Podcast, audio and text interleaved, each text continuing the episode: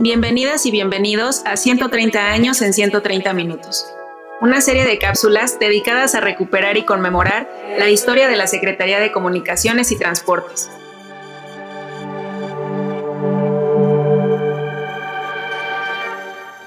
Hoy hablaremos sobre el desarrollo del servicio postal durante el porfiriato. La transformación del correo durante el porfiriato fue parte de los cambios gestados en este servicio a nivel global, donde las comunicaciones desempeñaban un papel relevante en el ámbito económico.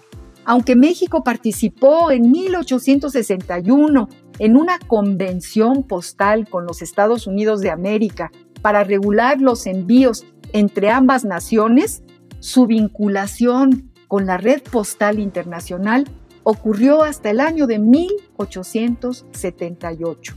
En este año se sumó a la Unión Postal Universal. Este organismo, creado para mejorar los servicios postales y promover la colaboración internacional, tuvo entre sus objetivos aumentar la rapidez y la seguridad de los envíos postales, así como disminuir los costos de entrega de la correspondencia. Estas medidas regulatorias fueron trascendentes porque propiciaron que el Servicio Postal Mexicano actualizara periódicamente su organización, administración y desde luego su normatividad. Ejemplo de ello fue la creación de su código postal en 1884.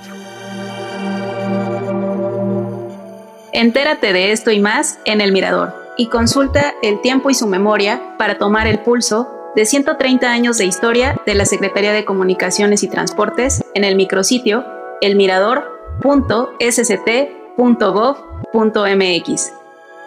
Gracias por escucharnos y hasta un nuevo episodio.